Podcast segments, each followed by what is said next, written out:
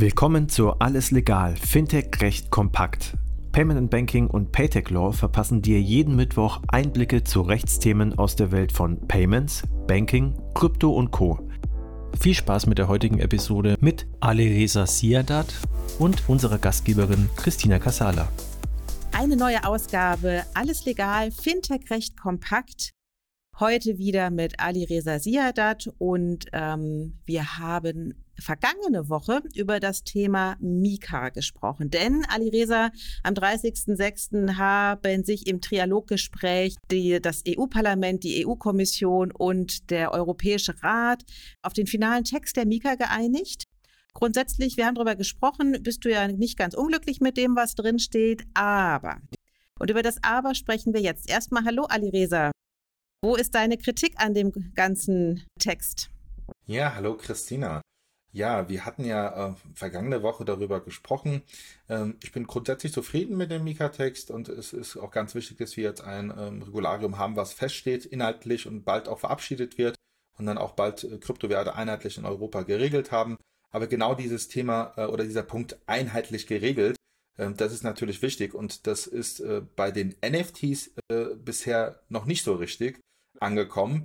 Und ähm, das ist etwas, das, das stört nicht nur mich, ich glaube, das stört viele Teilnehmer im Markt, die gerade viel mit NFTs machen, insbesondere Plattformen, die NFTs rausgeben für Künstler, Musiker, Sportler, äh, auch viele äh, Luxusmarken, äh, Porsche, Lamborghini und so weiter, all die wollen ja auch NFTs rausgeben.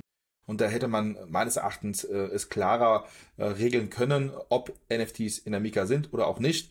Und das ist etwas, das äh, steht nicht so richtig fest. Genau, also NFTs ist ja eins der Schlagworte aktuell der Branche. Du hast es erwähnt, jeder macht in NFTs. Was war denn ursprünglich vorgesehen und was ist jetzt passiert?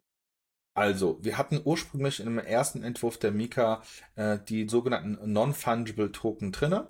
Ähm, allerdings äh, stand dort äh, dazu bei, dass wenn man NFTs im europäischen Wirtschaftsraum äh, ausgeben möchte, also emittieren möchte, dann benötigt man das sogenannte White Paper dafür nicht. Das äh, stand noch lange Zeit äh, in einem, in einem Mika-Dokument und dann kam das Europäische Parlament und hat vorgeschlagen, dass man die NFTs komplett rausnimmt aus Amica, mit der Begründung, dass ähm, äh, NFTs ja nicht fungible Instrumente sind. Und nicht fungibel bedeutet, dass sie äh, im Markt äh, wen, äh, weniger Risiken birgen, weil auf de, aufgrund der Mangels der Fungibilität, also dasselbe Thema hat man auch bei der MIFID. Bei der MIFID sind es Finanzinstrumente, die fungibel sind.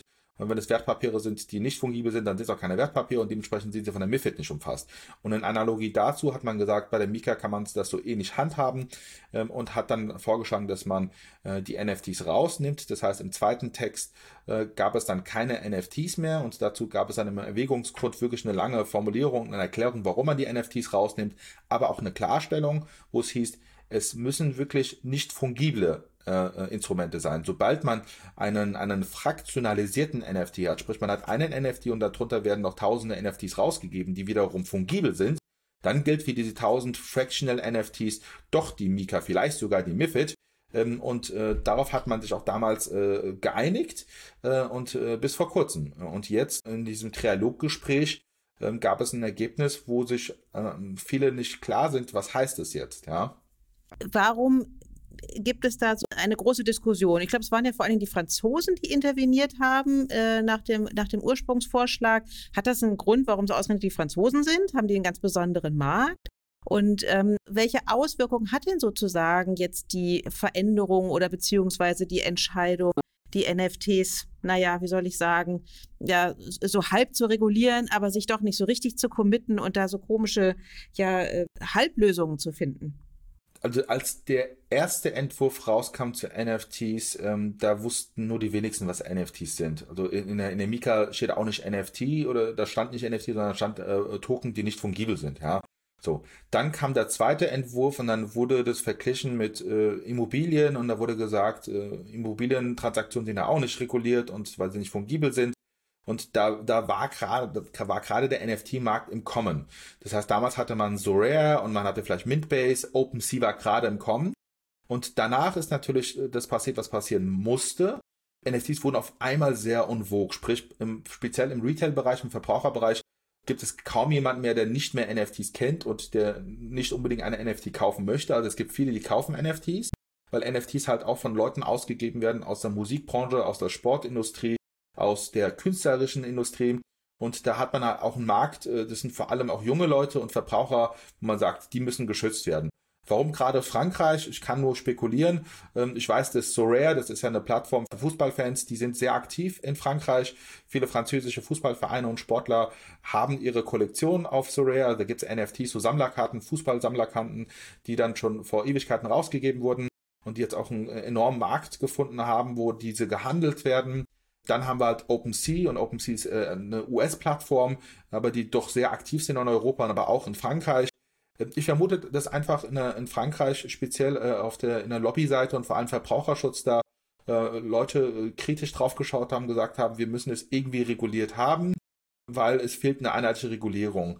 Ich weiß, dass in Frankreich und in Deutschland ähm, Vermögensanlagen und Kryptowerte an sich irgendwie reguliert werden, aber noch nicht so richtig. Vor allem in Frankreich. Und deshalb hat man sich gehofft und gewünscht, dass es direkt mit in die Mika aufgenommen wird. Und deshalb wurde es meines Erachtens auch jetzt wiederum äh, aufgenommen, teilweise aufgenommen, äh, einfach um diesen Verbraucherschutz zu gewährleisten und vor allem mit Blick auf diese Plattform. Und also was ist jetzt passiert? Also äh, dieses Gespräch, äh, das Trialoggespräch das ähm, war kurz vor Abschluss und da hatte man sich darauf geeinigt und hat man nachgegeben und im Sinne des Europäischen Parlaments und wurde gesagt, NFTs sind nicht in der Mika, weil sie nicht fungibel sind. Außer man hat äh, fungible NFTs, zum Beispiel Fraction NFTs. Das ist der bekannte zweite Stand. Dann kurz bevor dieses Meeting äh, zu Ende ging, hat dann die Europäische Kommission auch gesagt, diese Vertreter der Europäischen Kommission, ja, sie sind mit dem Text einverstanden, aber es sollte bitte noch aufgenommen werden in dem Text, dass eine Ausnahme dann gilt, wenn NFTs äh, zu einer Kollektion gehören.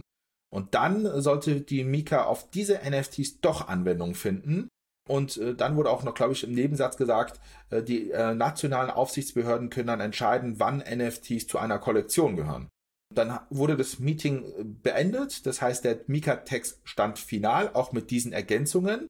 Und diesen Mika-Text kann man nicht mehr abändern. Äh, und nach dem Meeting kamen dann die ersten Fragen auf, was heißt das jetzt eigentlich, wenn NFTs zu einer Kollektion gehören? Äh, wann gilt es dann, ja? Und das ist jetzt ein Status, den kann man so erstmal nicht mehr rückgängig machen, weil der Text steht, der ist final. Was ist denn eine NFT-Kollektion? Es wurde dann, glaube ich, auch im Nachhinein getwittert. Äh, Vertreter von Europäischen Kommission haben getwittert. Und die haben dann gesagt, ja, eine NFT-Kollektion wäre zum Beispiel diese Board Ape Yacht Club NFTs, aber eigentlich jede Kollektion, die man hat. Also Kollektion bedeutet, es gibt äh, einen NFT-Drop, also ein NFT wird äh, verkauft und dann gibt es nicht nur einen NFT, sondern zum Beispiel 1000, 100, 2000, wie auch immer. Also eine Vielzahl von NFTs werden rausgegeben zu einem Thema. Das können jetzt Affen sein, wie im Board App Yacht Club, können aber auch von einem Künstler viele NFTs sein, die rausgegeben werden, von einem Musiker, vom Sportler. Und dann hat man eine Kollektion, weil es dann zum Beispiel 777 NFTs gibt von dem Basketballer Dennis Schröder und, oder von jemand anderen. Und das ist eine Kollektion. So, und dann soll, äh, soll diese NFTs wiederum umfasst sein von der Mika.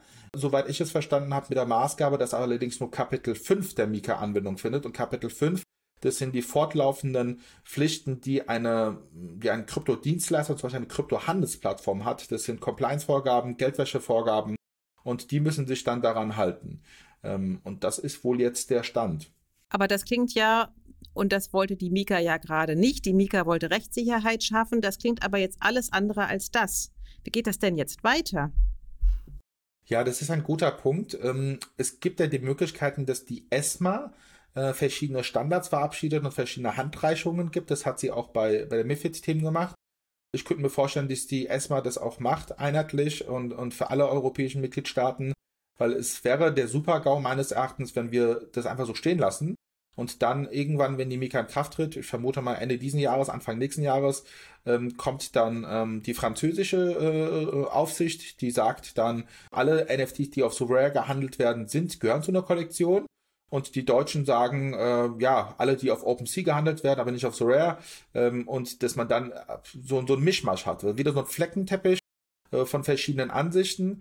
Und das sollte natürlich nicht der Fall sein, weil wir haben in der Mika eine saubere Definition, was sind Kryptowerte. Darunter sollte man auch subsumieren. Und man sollte nicht sagen, okay, Kryptowerte oder Kryptowerte im Sinne der Mika wären auch diejenigen, die zu einer Kollektion gehören. Und Kollektion ist ja jetzt kein Begriff, den man definiert hat. Also ich könnte sagen, Kollektion beginnt dann, wenn man zwei NFTs hat und nicht nur eins. Äh, aber dann würde ja eigentlich meines Erachtens jeglicher NFT äh, Drop, der heutzutage stattfindet, äh, zu einer Kollektion gehören, weil wer macht denn schon einen NFT, wo es nur einen einzigen NFT gibt und nichts anderes? Das ist ja Quatsch. Und da ist halt die Frage, wie wird das geklärt? Und das sollte man einheitlich regeln für, die, für den kompletten europäischen Wirtschaftsraum und nicht warten, bis dann Deutschland sagt, aus unserer Sicht ist eine Kollektion das und ein anderer sagt, das ist das. Und äh, das, das ist, wäre Quatsch, ja. Mhm. Okay, also das klingt noch nach vielen weiteren Gesprächen, nach äh, einer Klärung von Definitionen ähm, und äh, ja vor allen Dingen eben auch ja von der Sinnhaftigkeit eines NFTs. Was genau ist das eigentlich? Weil ein NFT ist ja per se schon funktioniert ja fast gar nicht. ähm, deswegen, also müssen wir vermutlich dann in in dreiviertel Jahr widersprechen, wenn die ESMA sich da vielleicht auch wieder zu Gedanken gemacht hat und Handreichungen herausgegeben hat. Aber bis dahin bleibt es gerade im Bereich NFTs eine große Unsicherheit. Das nehme ich mit aus diesem Podcast. Herzlichen Dank, Ali Reza, für deine Einschätzung. Das war alles legal, Fintech recht kompakt für dieses Mal. Wir freuen uns, wenn ihr uns auf eurer Lieblings-Podcast-Plattform abonniert. Übrigens, wenn ihr noch tiefer in die Welt des Fintech-Rechts eintauchen wollt, dann abonniert unbedingt auch Paytech Talk, der Podcast von Payment Technology Law. Dort steigen unsere Experten noch deutlich tiefer in komplexe Materien ein. Viel Spaß dabei und bis zum nächsten Mal bei Alles Legal, Fintech Recht kompakt.